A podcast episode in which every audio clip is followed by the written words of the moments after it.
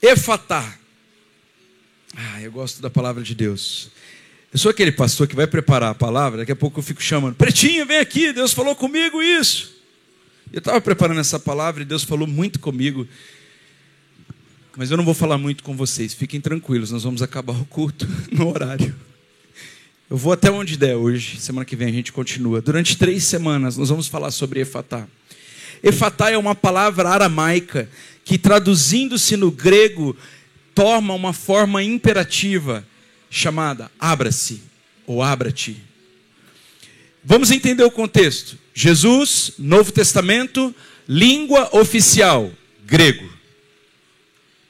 Nós moramos no Brasil, nossa língua oficial, português. Coisa linda, as crianças, olha, nem tínhamos planejado, mas elas cantando em inglês, uma outra língua que não é a nossa língua natural. Veja como Deus faz nos detalhes o culto acontecer. Eu não tinha conversado com o Ministério Infantil e pedido que falasse numa outra língua, mas o significado de efatá, quando Jesus proferiu efatá, não era na língua que eles falavam, era no aramaico. O aramaico era uma língua antiga e que muitos daquela geração não conheciam, mas o aramaico, quando se falava efatá, no grego ele tomava uma forma impositiva e imperativa de ordem. Primeira coisa interessante.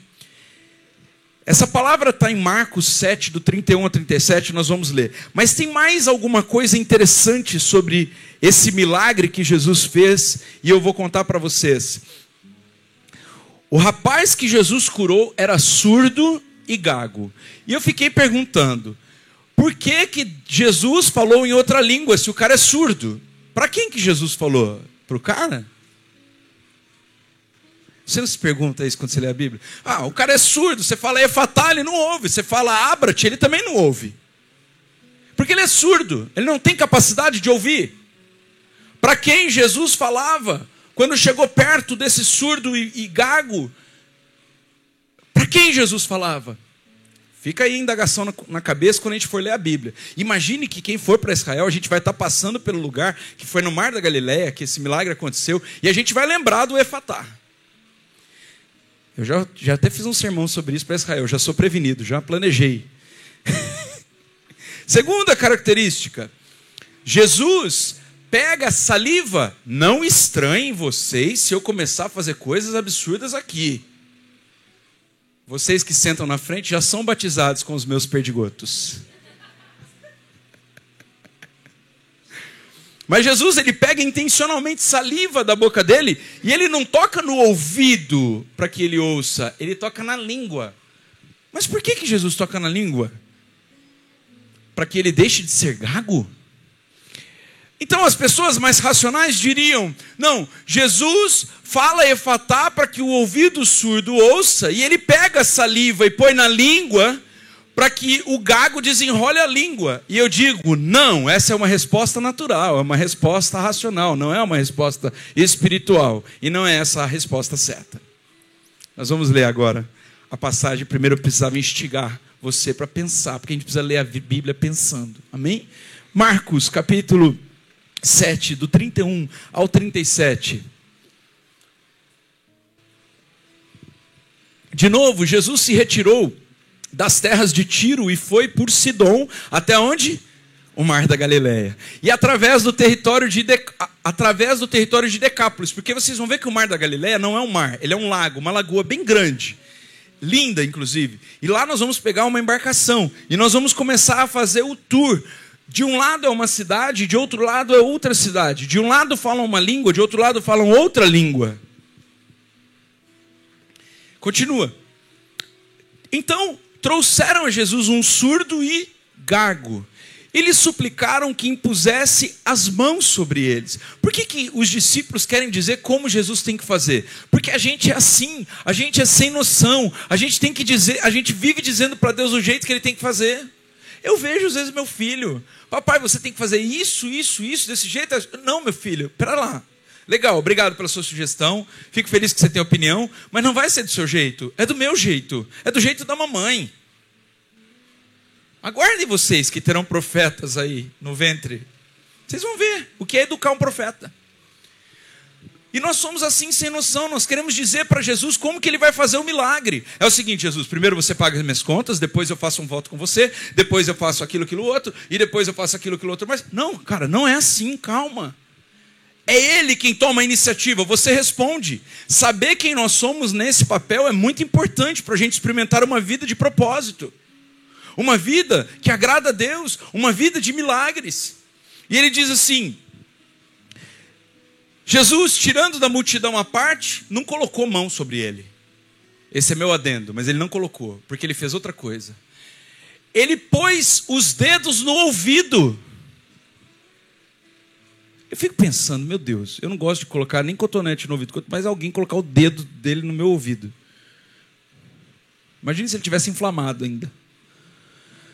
E depois cuspiu e aplicou saliva na língua do homem. Veja, esse milagre é diferente do milagre do cego de Jericó, que foi curado com uma mistura de saliva e, e, e barro nos olhos. Esse milagre é diferente. Jesus não toca o órgão de defeito dele com saliva. O órgão de defeito dele, ele toca sem saliva e ele fala uma língua que não era a língua usada, que era o aramaico. Ele fala uma coisa que o cara não pode ouvir, mas numa língua também que ninguém ali entendia. E se entendia, entendia da forma imperativa e não da forma passiva. Porque quando Jesus vai fazer milagre, ele começa a preparar a gente. Ele começa a preparar o um ambiente. A gente começa a perceber mudanças. A gente vê que algumas pessoas vêm, outras vão. A gente percebe portas se abrindo e outras se fechando. Porque Jesus ele vai anunciando que vai ser do jeito dele, mas que vai ter milagre e que a gente tem que se submeter ao jeito dele. Não vou colocar a mão. Ele não fica falando, né? Ele não é sem sabedoria. Às vezes eu vejo muitos líderes sem sabedoria. Fica discutindo. Para que discutir? Só faça do jeito de Jesus, acabou. Não tem que discutir. Ele não fica, não, não vai fazer desse jeito. Não, faz aquilo. Gente peitica. Como nós somos peticas, gente. Precisamos ser mais sábios e menos peticas. Ele simplesmente fala a língua que o surdo não podia ouvir, mas que todo mundo entenderia que algo sobrenatural e extraordinário iria acontecer, porque quem entendeu o efatá entendeu que era um imperativo, ele iria ouvir. Acho muito legal, porque quando Jesus ele vai tocar a nossa vida, muitas vezes, quase que todo mundo está sabendo que Deus está operando na gente, menos a gente. Pode deixar lá, eu vou ler agora. Ele diz assim: erguendo os olhos ao céu, suspirou e disse: Disse o quê? Ele disse para quem? Ele disse para quem abre. Ele disse ao céu onde Deus está. Muitas guerras na nossa vida vão ser vencidas quando nós falarmos a pessoa certa. Ele não disse para a galera que estava ali, a galera que estava ali estava entendendo que tinha um mistério no ar. Ele não disse para o surdo, porque o surdo não podia se fazer ouvir. Você não tem a chave do seu problema? As pessoas não têm a chave do seu problema? Mas Deus tem a solução para o seu problema. Jesus olhando para o céu e disse: É Fata. Continua. 35. E ele ouvindo do homem, o ouvido do homem começou a se abrir, e o empecilho da língua começou a se soltar, e ele começou a falar sem dificuldade. Continua. Jesus lhe ordenou. Tem mais uma curiosidade aqui que não é muito relevante para o sermão, mas vamos lá.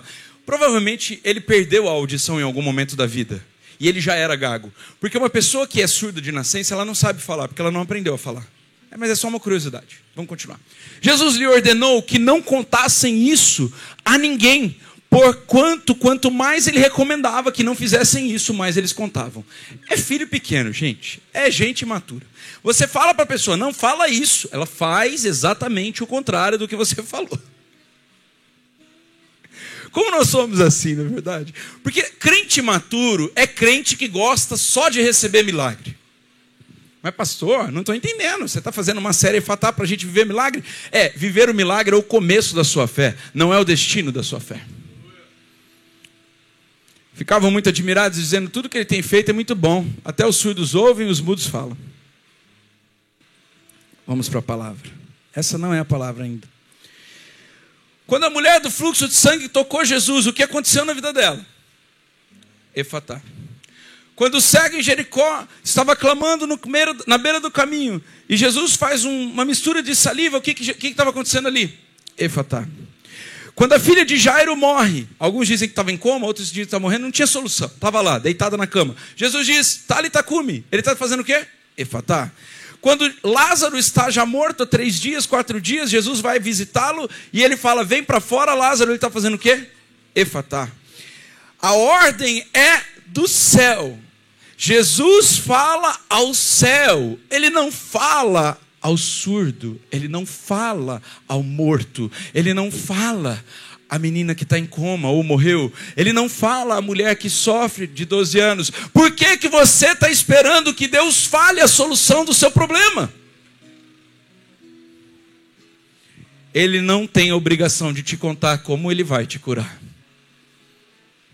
Ele não tem a responsabilidade de dar relatório de como ele vai fazer. Tem uma segunda característica. Vocês sabiam que mais eficaz do que qualquer outro teste de DNA é o DNA pela saliva? Significa que todas as vezes que nós falamos de saliva, apesar de ser uma coisa nojenta na Bíblia, a gente está falando de DNA. Jesus está colocando o DNA dele, como homem e filho de Deus, na língua daquele homem enrolada. Naquele homem que era surdo. Porque enquanto não entra o DNA do céu, pode ter ordem do céu, mas o milagre não se completa. Eu acho isso muito importante a gente entender nessa manhã. Porque eu vejo que muitos milagres já foram liberados em abril para o povo de Deus, mas eles ainda não foram internalizados, porque o DNA de Deus ainda não tocou a sua vida de maneira completa. Porque talvez você ainda está tentando dizer para Deus como ele tem que fazer. Porque talvez você ainda esteja com uma fé imatura de que ele tem que fazer do jeito que você pensou e não do jeito que ele imaginou. Tawane e eu estamos vivendo uma era de muitos milagres. E milagre não depende de pessoas, milagre não depende de circunstâncias, tudo diz não, mas Deus diz sim. Eu pergunto para você por que, que você procura ainda tanta aprovação nas pessoas para viver o propósito de Deus? Por que, que você ainda está tão preocupado com a forma que Deus vai fazer? Não importa que Ele faça simplesmente, então se submeta totalmente. A questão é a submissão e a obediência. E é nesse ponto que eu gostaria de tocar, preparando para o meu efatá. A palavra de hoje não é o efatá. Nós temos três semanas para falar sobre efatá. Hoje nós vamos começar a preparar para o efatá. Primeiro dilema que nós vivemos é o dilema de ouvir e de interpretar. No ano do Espírito Santo, todos nós vamos precisar melhorar a comunicação. E comunicação não é falar. Comunicação é falar mas é também ouvir. Uma das coisas que eu amo, o fé, e gostaria que cada um de vocês tivesse de duas uma, ou a vontade de abrigar um fé na sua casa, ou o desejo de participar de um fé. É porque no fé, como é um tempo mais de comunhão e a roda é redonda e tem menos gente, mais vocês conseguem se comunicar. Porque comunicar não é só ouvir, comunicar também é falar. No ano do Espírito Santo, nós vamos precisar aprender a nos comunicar, porque Ele está o tempo inteiro falando com a gente. Nós temos ouvido a Deus, mas será que temos interpretado a Deus da maneira correta? Ou nós interpretamos a Deus conforme as nossas experiências, conforme as nossas emoções, conforme o nosso passado, conforme a nossa razão? Ah, Deus, é o seguinte, eu ouvi você falando ali no culto, eu ouvi na tua palavra, mas eu interpreto que tem que ser do meu jeito, do jeito que eu aprendi. E deixa eu te dizer, cara, Jesus vai quebrar tudo. Ou ele quebra tudo, ou você não tem nada. Porque Jesus é sobre quebrantamento. E nós vamos persistir nessa palavra e ir um pouquinho mais. Você prefere inteligência ou integridade?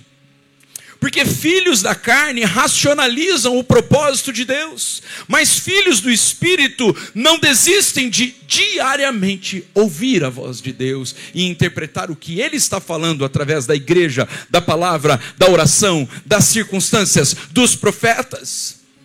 Pessoas imaturas e carnais, eles olham o que está acontecendo natural. Essa igreja está cheia.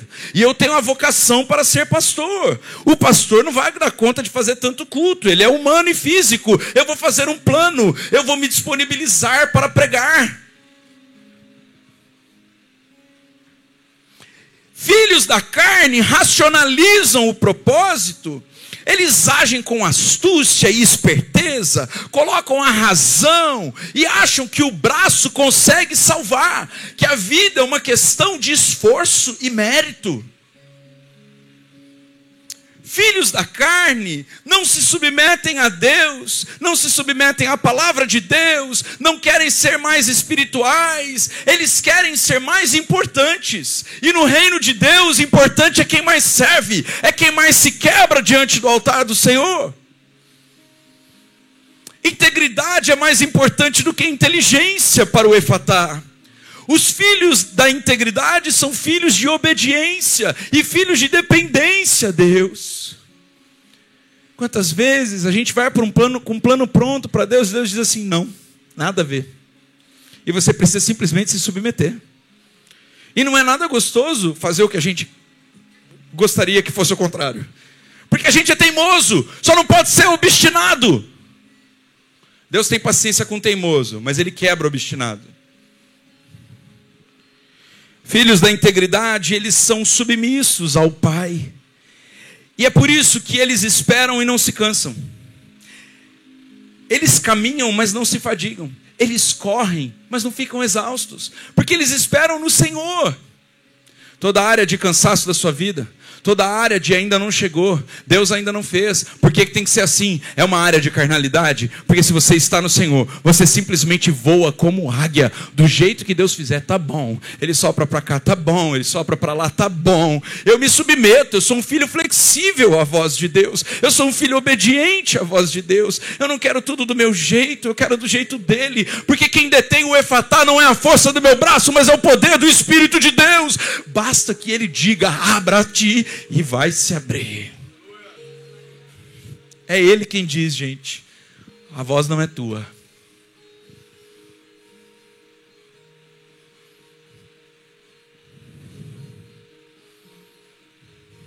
Nós vemos uma geração completamente inteligente, mas sem integridade. Eu me lembro de uma experiência difícil que eu tive com o meu pai da terra. Ele estava construindo uma casa, que era a casa que a gente ia morar. O sonho da gente era sair do aluguel. Todo mundo em casa sonhava com isso, orava por isso, fazia culto doméstico por isso. Era o nosso propósito de oração. E ele, com muito esforço, conseguiu construir uma, uma casa. Foi, ele foi servente de pedreiro para poder acelerar o processo. Mas a gente não tinha condições, na época, de pagar mão de obra. Literalmente isso. A gente ia entrar na casa sem pintar, sem piso, sem armário, sem nada. Ele disse assim: Quer saber? Eu vou treinar minha molecada. E começou a pegar nós três de filhos e ele começou a treinar a gente. Ó, nós vamos pintar, vou comprar tinta e nós vamos pintar. Ficou horrível a primeira pintura, mas ficou, era pintada. As paredes nós vamos pintar, nós vamos lixar, nós vamos carregar. Eu me lembro que ele pediu para a gente carregar as pedras de Miracema da calçada de um lugar para o outro que era muito longe, porque a casa era grande. Eu, eu tinha aproximadamente 10 anos, mais ou menos, era pesado para mim. Eu me lembro que estava bem cansado, eu disse para ele, pai, você não tem dó de mim, não? Ele falou, filho, se eu tiver dó de você, acontecem duas coisas. Você não vai ter o seu quarto, que é uma coisa que você está sonhando, porque vai demorar mais essa obra. E tem outra coisa: quando você crescer, você não vai saber trabalhar. E homem precisa saber trabalhar. Eu, eu, confesso que eu fiquei com muita dor na coluna. Eu já tinha um problema de coluna. Eu fiquei com muita dor na coluna por um mês. Mas eu carreguei todas aquelas pedras. Teve um momento que eu carreguei chorando aquelas pedras, de tão cansado que eu estava. E eu pensava, meu Deus, meu pai é muito ruim, ele não consegue ter dó de mim. Mas hoje eu dou graças a Deus. Porque quando eu acordo todos os dias, 5 horas da manhã para trabalhar, e minha esposa vê isso, mas meu filho vê isso. E eu estou ensinando meu filho A vida é dura, filho, mas Jesus nos ajuda nessas durezas. Quando eu consigo, e muita gente olha e fala assim: como você consegue? Eu falo assim: não sei. Eu realmente não sei, porque não sou eu que consigo. É a graça de Deus que me empodera a viver isso. Mas houve um aprendizado de integridade lá atrás. Eu não era o espertão que punha de um lado e fingia que tinha colocado do outro. Eu não fui safado de mandar outro fazer no meu lugar aquilo que era minha obrigação. Eu abracei o processo e eu disse: Eis-me aqui, eu vou vencer esse processo. Se um dia você for na casa, fica lá na Vila Nogueira, você vai ver as pedrinhas de Miracema, quem carregou da frente para o fundo, fui eu. Eu louvo a Deus pela vida dele que trabalhou essa minha integridade de caráter. A gente é uma geração que prefere a razão do que a submissão. A gente prefere o que o nosso braço consegue fazer do que simplesmente esperar e depender. Mas em Tiago, capítulo 1, versículos 2 e 4, tem um segredo para o Efatá. Eu tenho três segredos, mas eu vou falar só um, porque a gente tem horário. E eu deixo você curioso para a semana que vem também. Brincadeira, eu planejei dar o culto inteiro, é muita coisa. Meus irmãos, pode deixar, filho. Tiago 1, 1 do 2 ao 4.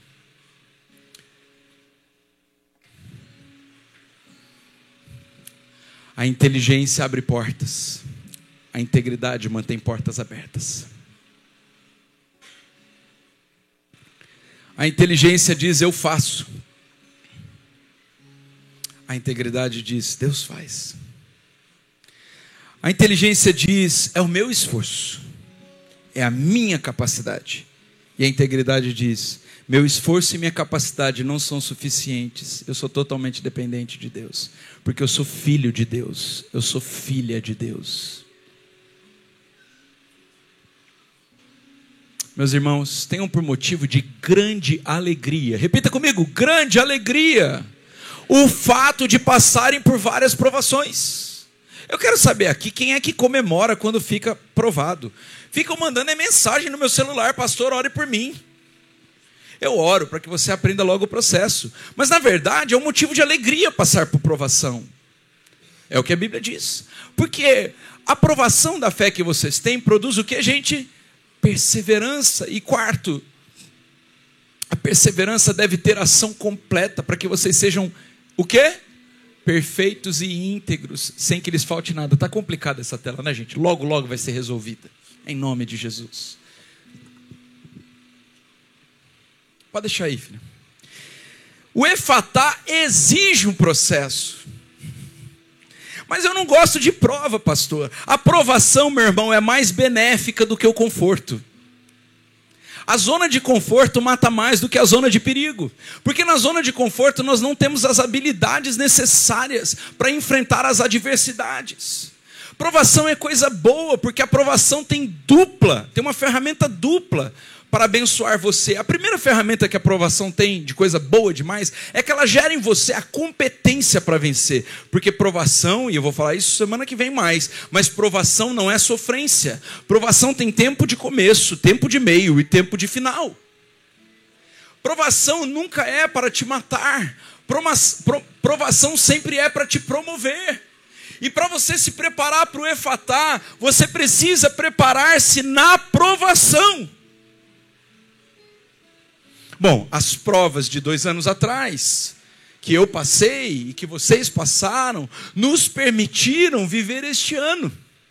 E essas que a gente passa esse ano, quando a gente passa e não fica no ciclo repetitivo, como um cachorro correndo atrás do rabo, e é isso que deixa você infeliz? Repetição de prova, porque ninguém gosta de ficar na primeira série com 12 anos, e nem no ginásio com 30. Nós não nascemos para isso, nós nascemos para sermos provados, porém aprovados. Mas foram essas provas do ano passado que nós passamos que nos trazem para este ano. E então o nosso nível de competência espiritual, emocional e física aumentam, enquanto Deus trabalha em nós a integridade, enquanto Deus trabalha em nós a dependência, a submissão, a flexibilidade. Vocês percebem isso?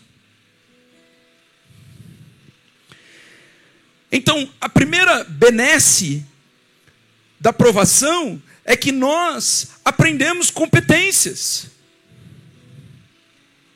Quem não quer ser provado, meu irmão, não vai subir de nível. Em nada.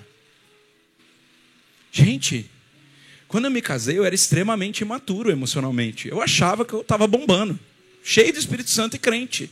Foi casar e ver que eu era um egoísta, que queria tudo do meu jeito, no meu tempo, não considerava o outro. Por quê? Porque casei com 29 anos e tinha meu quarto, minhas finanças, era independente, bababá, bababá, tudo era meu. E tem gente que fica com a imaturidade do casamento do primeiro ano e não muda de fase. Porque não se submete a aprender que você não é um ser isolado. Se fosse para ser isolado, por que casou? Vive sozinho aí, irmão.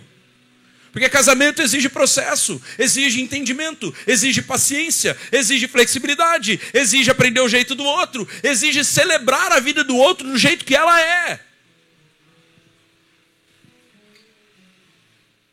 E eu quis crescer. E eu quis me submeter a Deus.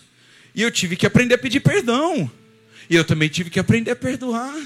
E nós tivemos que aprender a enfrentar as guerras. E nós tivemos que vencer sem ajudinha de papai e de mamãe, viu, gente? Coisa que faz casamento medíocre é papai e mamãe metendo o bedelho o tempo inteiro. Casou, deixa pai e mãe, une-se a sua esposa e seu marido e parte para cima, irmão. Deixe de ser babaca. Que a sua mulher não vai admirar um homem babaca. Ela vai admirar um homem arretado, um homem de oração, um sacerdote que se dobra diante do Senhor. Desculpa, irmãos, hoje não é sobre casamento. Vamos lá, seguindo, só sobre provação. Não sei por que eu lembrei de casamento e provação, deve ter alguma coisa a ver, né, gente? Quem não quer ser provado não vai subir de nível. Novos níveis, novos desafios. Tem um ditado em inglês que eu me identifico bastante, diz assim, ó: New levels, new devils. Novos níveis, novos demônios. Se você não quer lidar com novas armas, se você não quer ganhar novas patentes de Deus, fique nessa guerrinha medíocre de um falou do outro, nessa coisinha pequena. Agora, se você quiser vencer coisas geracionais, né, meu irmão? Se você quer vencer e quer se dar bem na vida que Deus fez você para ter, que Deus fez você para ser próspero e frutífero, eu provo para você na Bíblia. Deus fez você para ser feliz, pleno, igual está na propaganda do presença. Deus fez você para se submeter aos processos e obedecer, e não fazer o que dá na sua telha. Não adianta você negar o que Deus estabeleceu como princípio, não vai mudar você brigar. É Ele quem estabelece. Ele é Deus, você não. Eu não sou Deus, eu me submeto a Deus. Gente, vocês pensem na responsabilidade que é ser pastor de vocês. Eu tenho gente aqui muito mais apta do que eu profissionalmente, muito melhor do que eu em vários sentidos.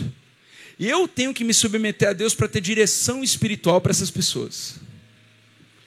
Pense vocês que eu preciso, eu sou muito inferior à inteligência da minha mulher, por exemplo. Eu tenho que me submeter a Deus para liderar ela espiritualmente. Ah, homens, acho que aí está um segredo. Se você entender que sua mulher é mais inteligente que você, você vai aprender a inteligência dela. Se você não se submeter, você vai ficar burrinho a vida inteira. Batendo na mesma coisa. Insistindo na mesma tecla. E não vai dar certo. Mas é só uma dica, fica a dica. Novos níveis geram novos desafios. E a promoção requer aprovação. Você precisa ser provado para ser promovido. Não existe efatá sem antes provar quem você é, qual é o seu caráter, o quanto você está disposto, disposto a aprender, o quanto você está disposto, disposto a se submeter. Promoção tem tudo a ver com provação. Então, quando chegar uma provação na sua vida, você não vai mais ficar chateado. Você vai pedir as armas espirituais para lutar essa guerra. Você não vai ficar mais triste. Você não vai ficar mais teimoso, teimosa. Você não vai ficar mais esperneando, porque isso é coisa de gente imatura. Você vai simplesmente dizer: Senhor, eu abraço esse processo. Eu quero ser promovido, promovida. Eu quero aprender como que eu vou vencer. Eu até hoje não consegui vencer isso na minha vida, Deus. Eu preciso de Ti. Eu falei da coisa boa da aprovação, que ela é gerar competências para você, não é verdade? Mas tem mais uma coisa que é boa da aprovação, e está em Deuteronômio 20. Puxa, Ficaram dois pontos para a semana que vem. Deuteronômio capítulo 20, não estava no script, meninos, é coisa de Deus, da hora, vamos embora. Deuteronômio capítulo 20. Veja se você se identifica com isso nesse exato momento hoje. Quando vocês forem à guerra contra os seus inimigos e virem, quando vocês verem, né, com os olhos, virem cavalos e carros, um exército maior do que o seu, não tenham medo pois o Senhor, o seu Deus, aquele que tirou vocês do Egito, estará com vocês. Quando chegar a hora da batalha, o sacerdote virá à frente. Aqui tem uma palavra profética para os homens. Acorda, brother. Tem guerra na sua família que não vai ser vencida enquanto você não for à frente.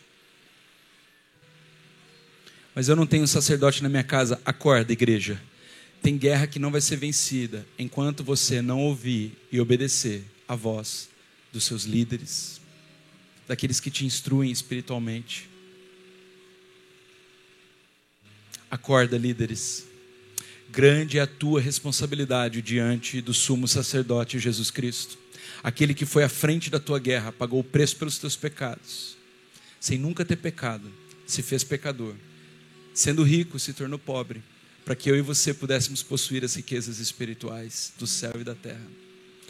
Tem um segredo aqui: o sacerdote vai na frente. Você, mulher, que não tem sacerdote, não tenha medo, o sumo sacerdote está indo na tua frente. Jesus Cristo, ele faz o papel de marido de viúva, de pai de órfão. E ele faz isso melhor do que qualquer homem os homens que fiquem pianinhos para parecer com Jesus. E ai de vocês, homens, que oprimem suas mulheres e não se tornam semelhantes a Jesus Cristo. O Senhor, o seu Deus, os acompanhará e lutará por vocês contra os seus inimigos para lhes dar vitória. O que eu gosto da prova é que quando o sumo sacerdote toma frente, o sacerdote vai atrás, não tem como perder essa batalha. E o melhor, nós temos despojos de guerra. Vamos lembrar do povo de Israel no Egito, quando Deus diz a Moisés: vá e fale com Faraó. Ele falou dez vezes, foram dez pragas. Chegou na última, convenceu e quebrou o coração duro do Faraó. O que, que Deus faz?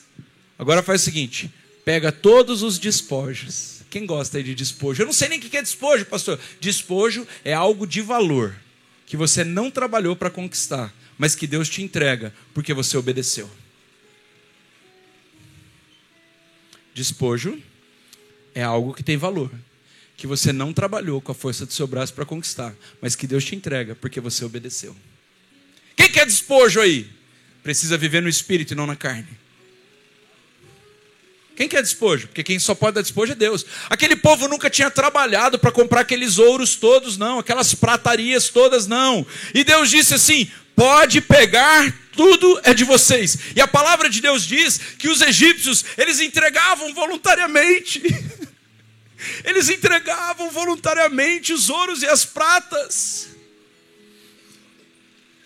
Quando nós guerreamos na carne, com a nossa razão e com o nosso braço, nós conquistamos o que a nossa razão e o nosso braço pode nos dar. Mas quando nós guerreamos no espírito, nós vencemos e adquirimos aquilo que não conquistaríamos com a força do nosso braço e nem com a força do nosso pensamento. Essa semana vai ter despojo de guerra para o povo de Deus, porque essa semana nós estamos caminhando para Pessage. Pessage significa passagem. Nós vamos sair de um estado e ir para o outro. Essa semana é chave na sua vida para que você haja espiritualmente. Eu, diz o Senhor, conheço as tuas obras, e diante de você eu coloquei uma porta aberta que ninguém pode fechar. Eu sei que você tem pouca força, mas se você guardar a palavra no coração e não negar que é dele, por ele e para ele todas as coisas, você será próspero e bem-sucedido. Apocalipse capítulo 3, versículo 8. Porque a chave de autoridade está nas mãos de Jesus. Essa semana eu vou possuir uma vitória e vocês vão possuir uma vitória. E é por isso que nessa semana nós vamos tomar posse da frente, porque até a próxima Páscoa Deus nos vai entregar o próximo despojo, que é um espaço maior. Eu creio que nessa semana nós saímos de um estado natural e nos submetemos a Yeshua, o Todo-Poderoso, que tem a chave nas mãos dele, que abre portas que ninguém pode fechar, mas que fecha as portas que ninguém pode abrir. E nós vamos sair do ciclo repetitivo, porque nós vamos nos humilhar na presença de Deus e ele, no seu devido tempo, nos exaltará. Não é à toa que presença nessa semana, porque essa semana é tempo de passagem, é tal na hora de sair da escravidão do vício, está na hora de sair da escravidão do relacionamento pobre, medíocre, do ministério que nunca acontece, você está repetindo o ciclo de novo, porque está agindo car na carne. Está na hora da gente sair do meu, do meu jeito, do jeito que eu quero. Você só está conseguindo do jeito que você consegue, mas Deus quer fazer algo muito maior na sua vida. Você é comum, mas tem propósito extraordinário. Para de visitar o Egito. O Egito já te deu o que tinha que dar. Está na hora de entrar e caminhar para a terra prometida, irmão. Doenças serão curadas essa semana. Imóveis serão entregues essa semana, aleluia. Empregos serão tirados porque são empregos de maldição. E promoções também virão essa semana, na autoridade do nome de Jesus. Pessoas que não obedeciam a Deus vão começar a obedecer essa semana. Escravidão emocional de outras pessoas vão ser vencidas nessa semana. Raiz de religiosidade e transgressão vai ser vencida nessa semana. Maldições hereditárias serão vencidas nessa semana. Porque nós não vamos viver mais uma Páscoa repetindo os ciclos que até hoje repetimos no passado.